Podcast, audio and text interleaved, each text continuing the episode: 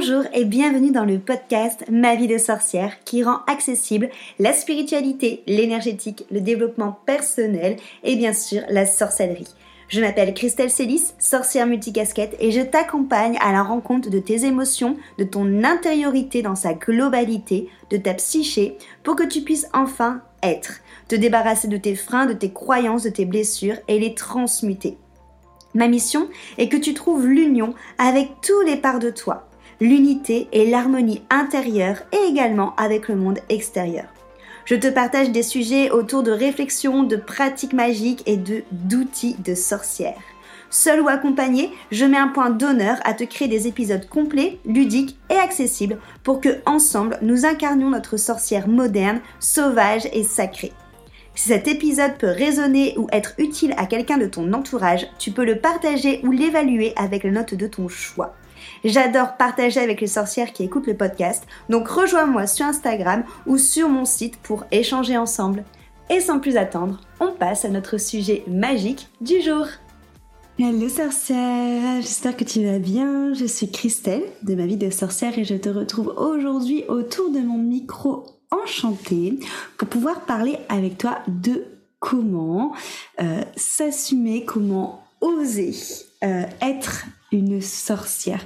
La plupart du temps, en effet, quand euh, je, parle avec vous, euh, la plupart des personnes sont hyper intéressées par tout ce qui est l'énergétique, la sorcellerie, la magie, mais n'osent pas forcément l'incarner pleinement, n'osent pas forcément en parler autour de soi, n'osent pas forcément le, le montrer à ses proches.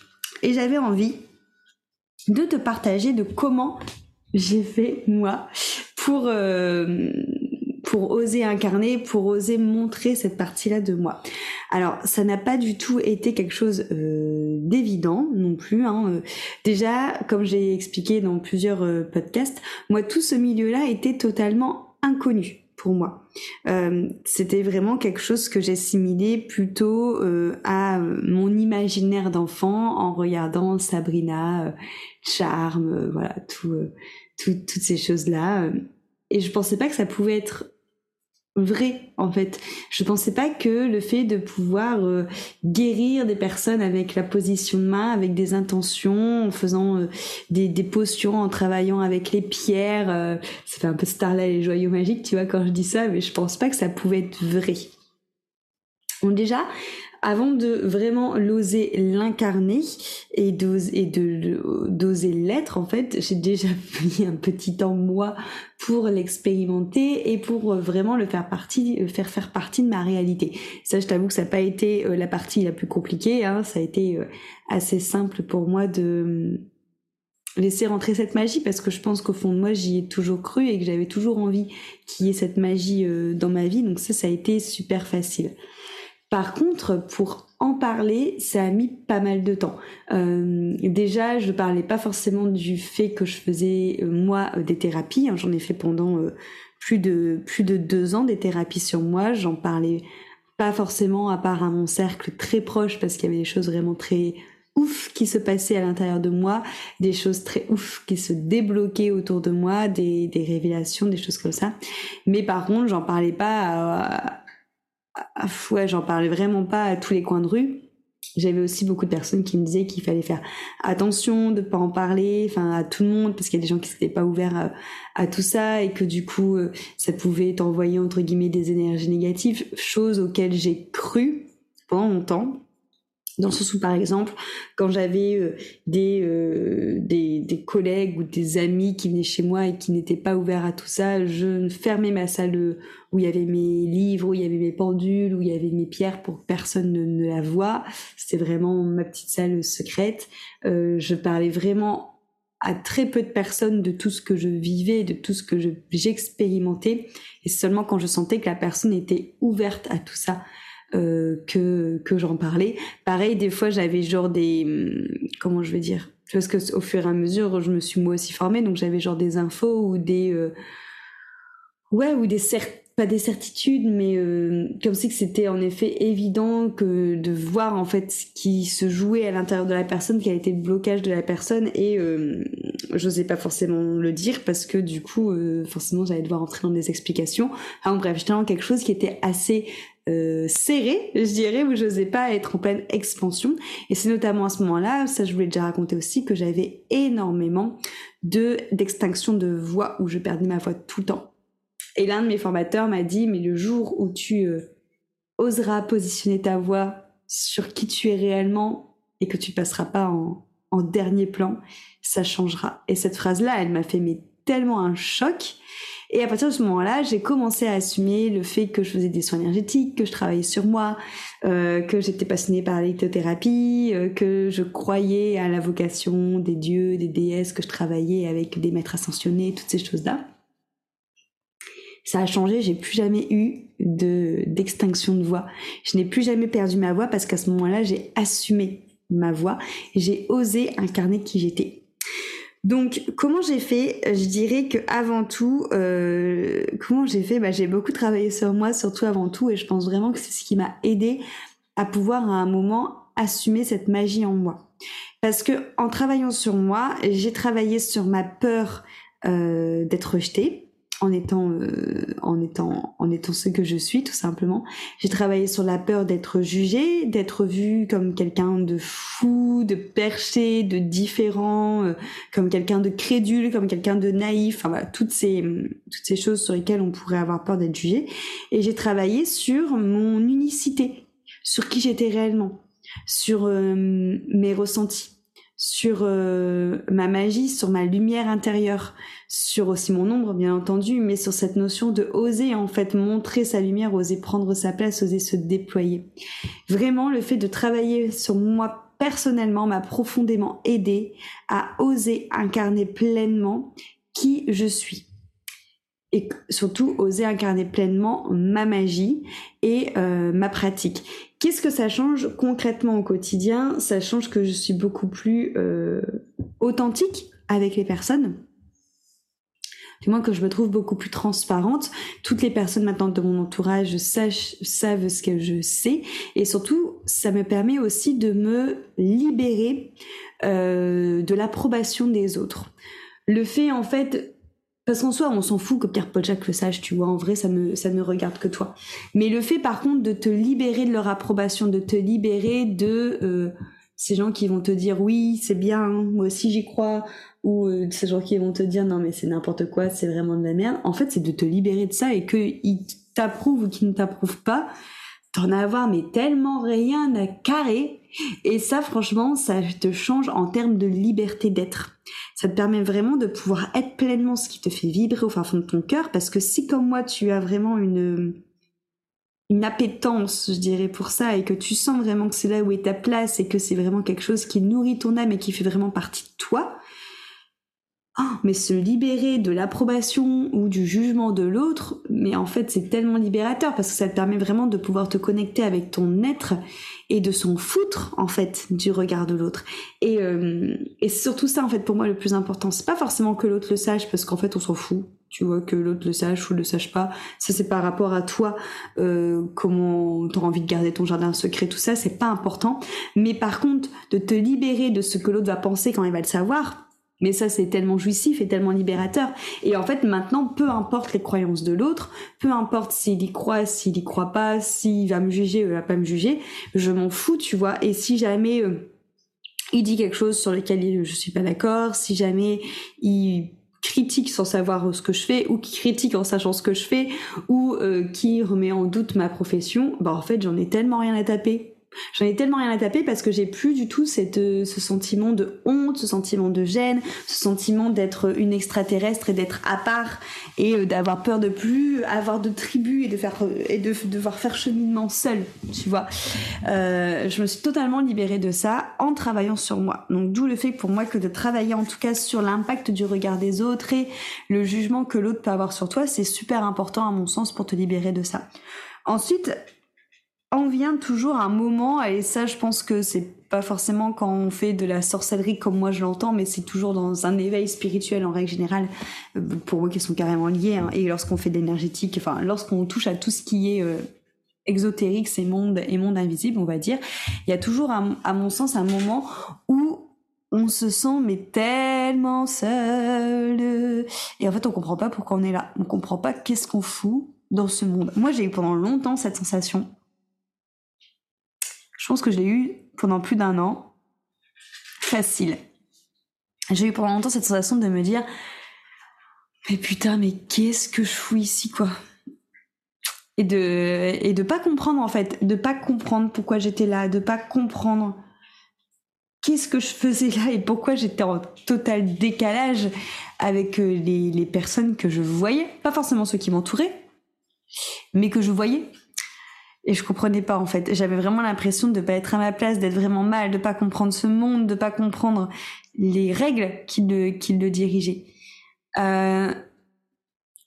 Alors ça, ça m'a pas spécialement empêché d'incarner pleinement qui j'étais, d'incarner pleinement cette magie et cette sorcellerie. Mais je sais que parmi vous, ça peut vous en empêcher certains. Dans le sens où, euh, bah, toujours cette notion de peur de rejet et de, d'avoir l'impression de ne pas rentrer dans les cases, de ne pas ouais, euh, être relié à une tribu. Faut savoir que la peur de rejet est une peur qui est très primitive. Hein. Euh, c'est la plus primitive des, des, blessures, dans le sens où on a cette notion que si je suis rejetée, je peux mourir. Ça, c'est vraiment une croyance qu'on a qui est reliée, en effet, euh, au, ouais, aux, âges préhistoriques quelque part, en se disant, ben, si j'ai plus de, de, de tribus où je peux me défendre contre des bêtes sauvages ou pour aller chasser, euh, si je me retrouve seule, je vais forcément mourir. Donc c'est vraiment une peur viscérale, hein, la peur d'être rejeté, la peur d'être jugé, la peur d'être mis, euh, la peur d'être mise de côté.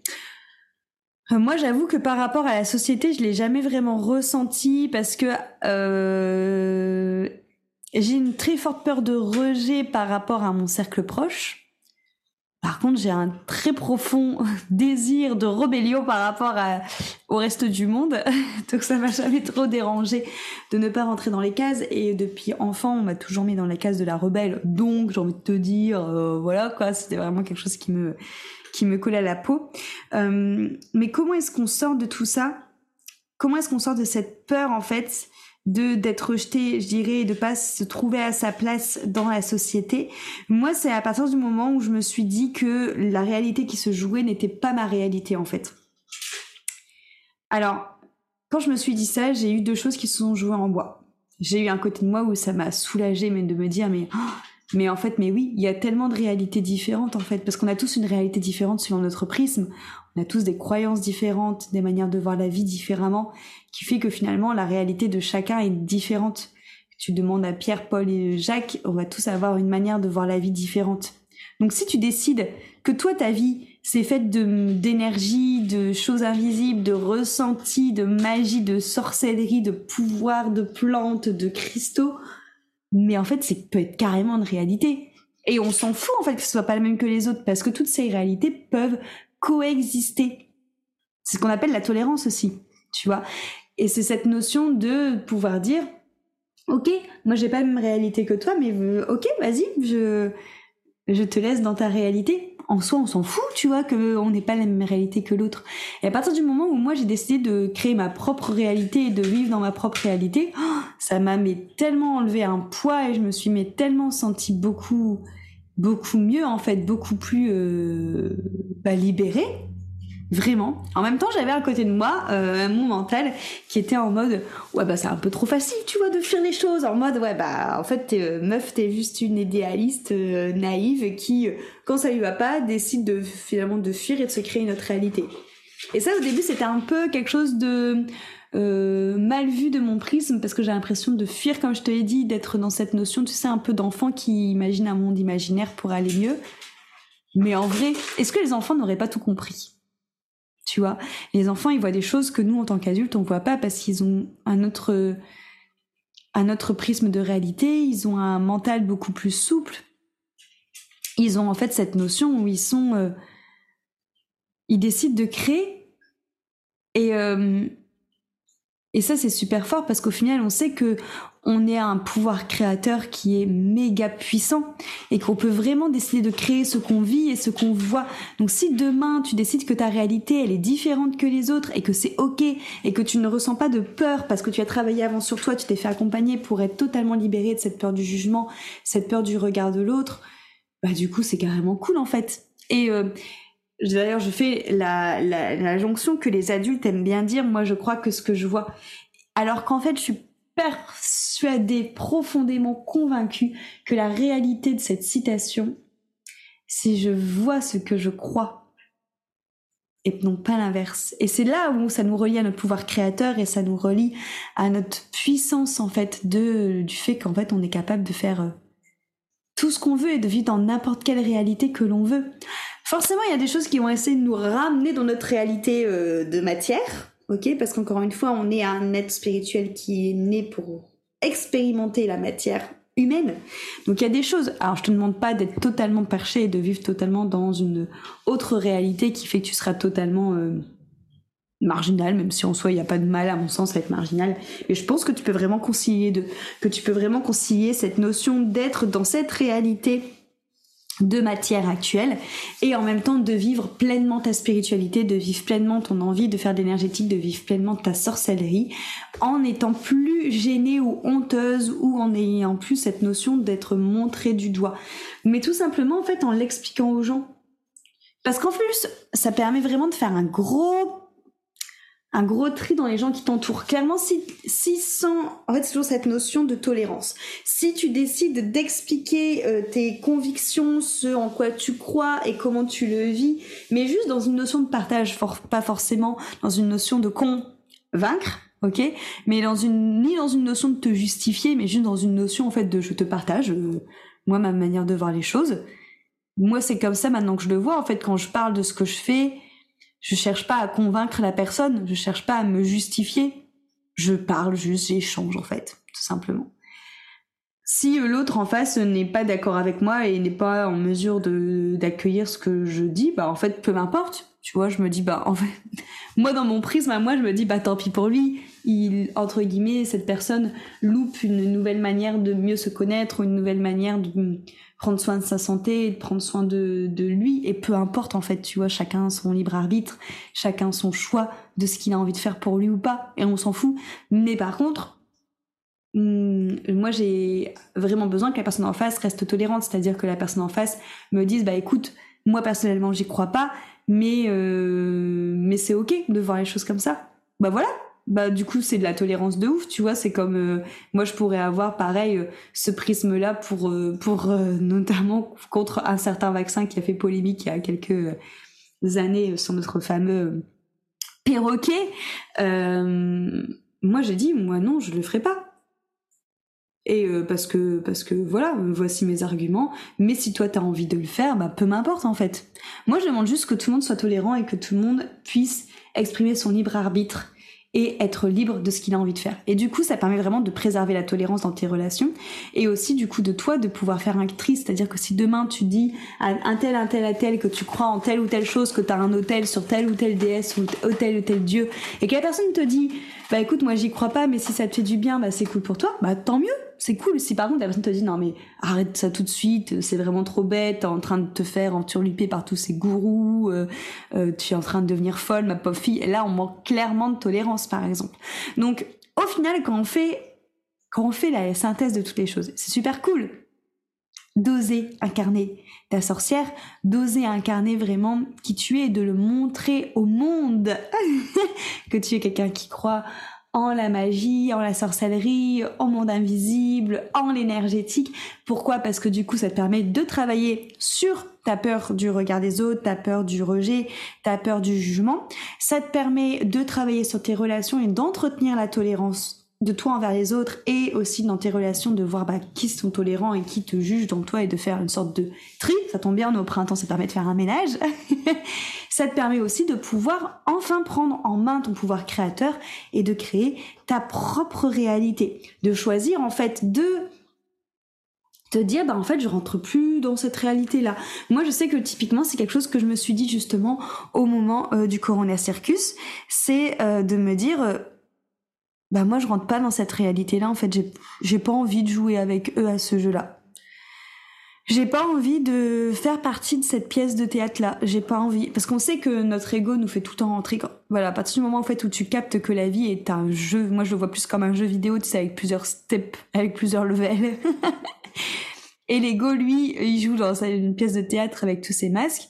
À partir du moment où tu captes ça moi je me suis dit bah en fait non j'ai pas envie j'ai plus envie, j'ai pas envie de jouer. Je suis passée par la phase où je me suis vraiment euh, insurgée, où j'ai été rebelle, où euh, où j'étais vraiment en colère. Donc, mais là quelque part, j'étais encore dans le jeu, tu vois, parce que ça me faisait réagir. Et après, une fois que j'ai réagi, euh, je suis passée plus dans le côté entre guillemets blasé, où en fait, où je me suis dit, bah en fait, euh, faites ce que vous voulez, je m'en fous, moi ça me concerne plus. J'ai décidé que je jouais plus avec vous. Et ça, c'est une réelle force, en fait, de te dire en fait, bah non, euh, non, j'ai pas envie.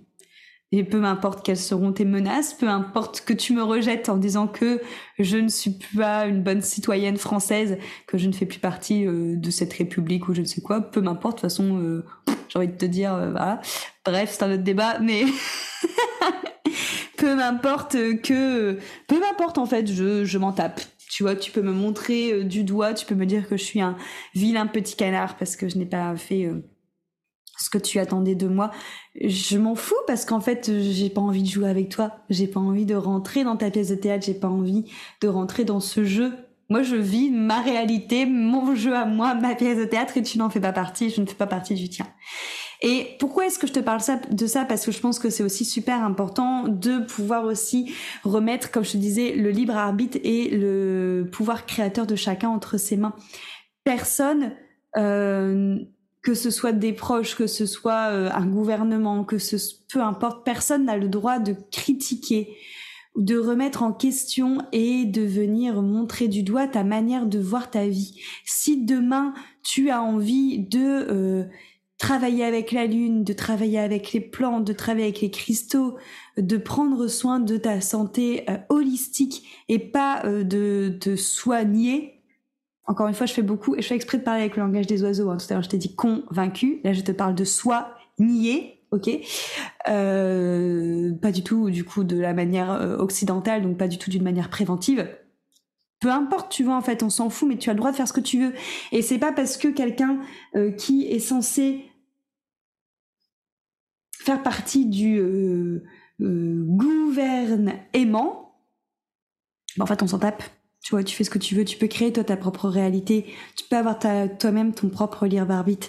Et pourquoi est-ce que je parle de ça aussi euh, Au-delà du fait de te, de te, de t'encourager à, si tu as envie, vraiment assumer cette part de toi et oser le, le, clamer et oser vraiment l'incarner sans peur. Il y a aussi en ce moment euh, une, une, une polémique autour de Thierry Casanovas qui est... Euh, euh, oui, qui a un thérapeute qui lui soigne beaucoup par le jeûne et par le fait de de manger les aliments crus. Alors lui, il a beaucoup un discours sur cette notion justement de prendre soin de sa santé, comme quoi on a les clés en fait pour avoir une santé bonne et que cette clé elle est en nous. Après, je t'avoue que j'ai pas forcément été voir plus loin ces discours et tout ça, mais en fait, euh, moi, ce qui me fait doucement sourire aujourd'hui, c'est que euh, ce discours, en effet, de préserver sa bonne santé parce qu'on a toutes les clés en nous, c'est quelque chose qu'on dit tous en tant que thérapeute holistique, tu vois. Que moi je t'ai dit, que euh, un tel, un tel, un tel te dit. Euh, moi, à mon sens, en effet, travailler sur l'énergétique, comme on peut le faire ensemble en soins, c'est prendre soin de ta santé, en fait. Et de prendre soin de ta santé en amont, tu vois.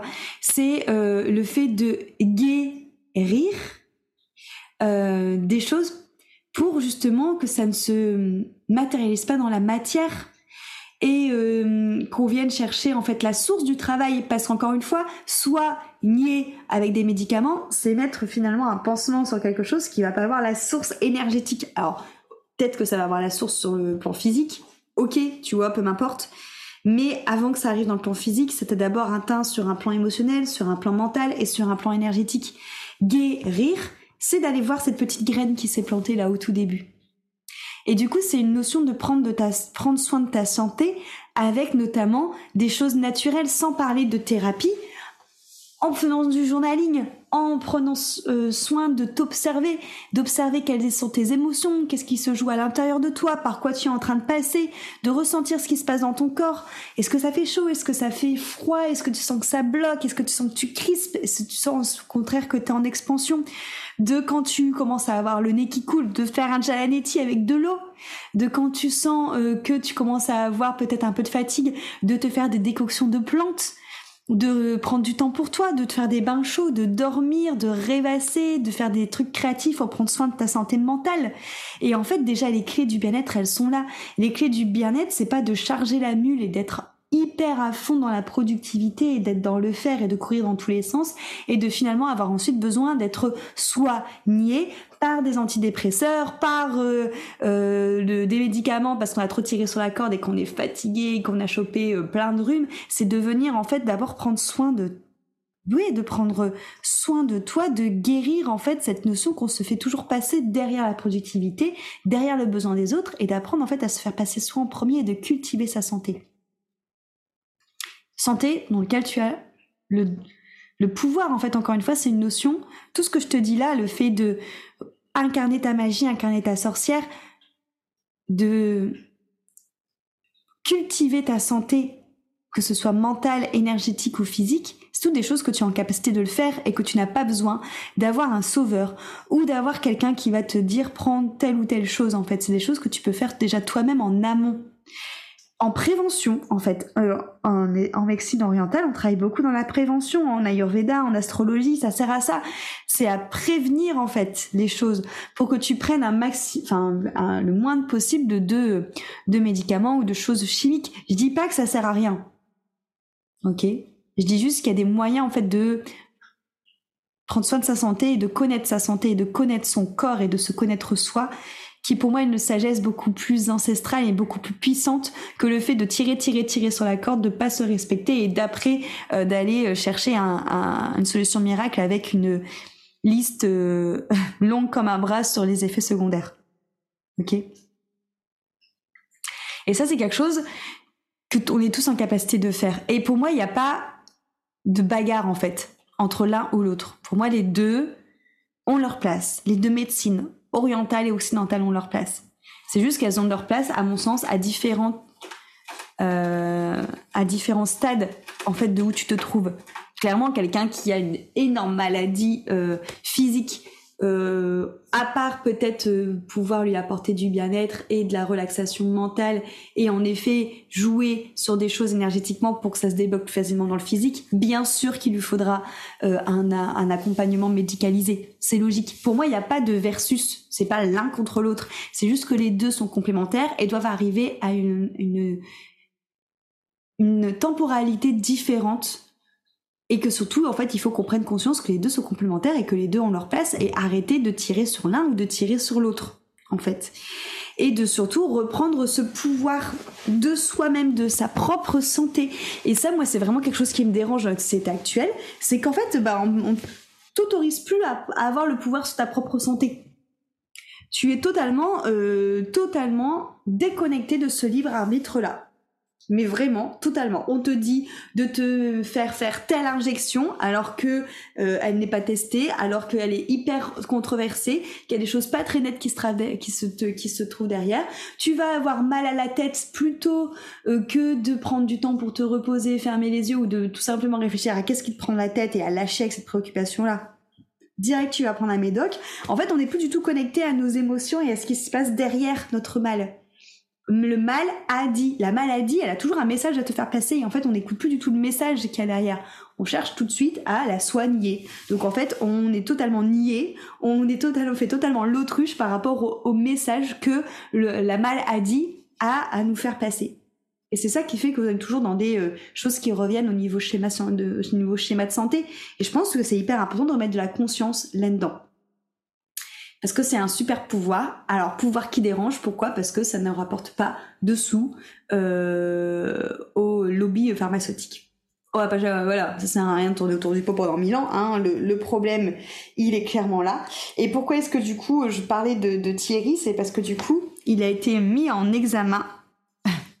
je vais vous ressortir les termes précis de pourquoi il a été mis en, en examen. Alors là, je suis en train de totalement dévier de sujet euh, sur, euh, sur ce podcast. Hein, vous, euh, vous m'excuserez. Alors, où est-ce que j'ai vu ça? Là.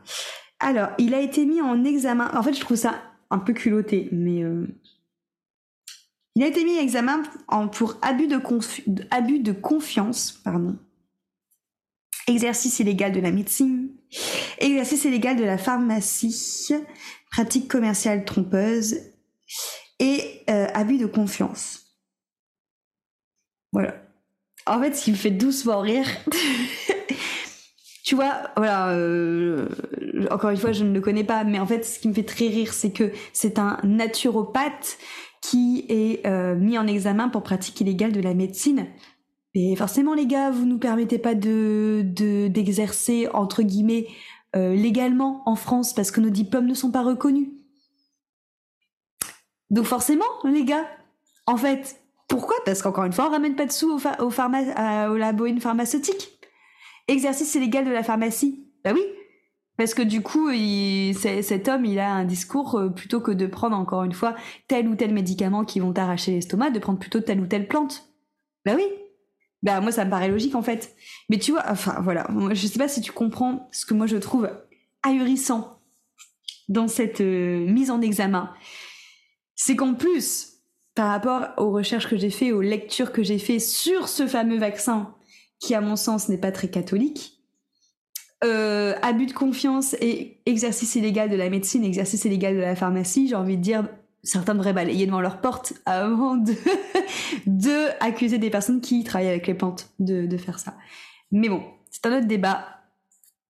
Euh, en plus, j'ai pas encore euh, tous les tenants et aboutissants pour vraiment m'exprimer là-dessus, mais je trouve ça quand même assez drôle si euh, on pourrait prendre le temps de rigoler sur cette chasse aux sorcières, à mon sens, qui est en train doucement mais sûrement de reprendre cette notion que sous prétexte que cet homme est un naturopathe et n'a rien à voir avec la médecine, et, la et le lobby pharmaceutique, pharmaceutique oriental soit montré du doigt.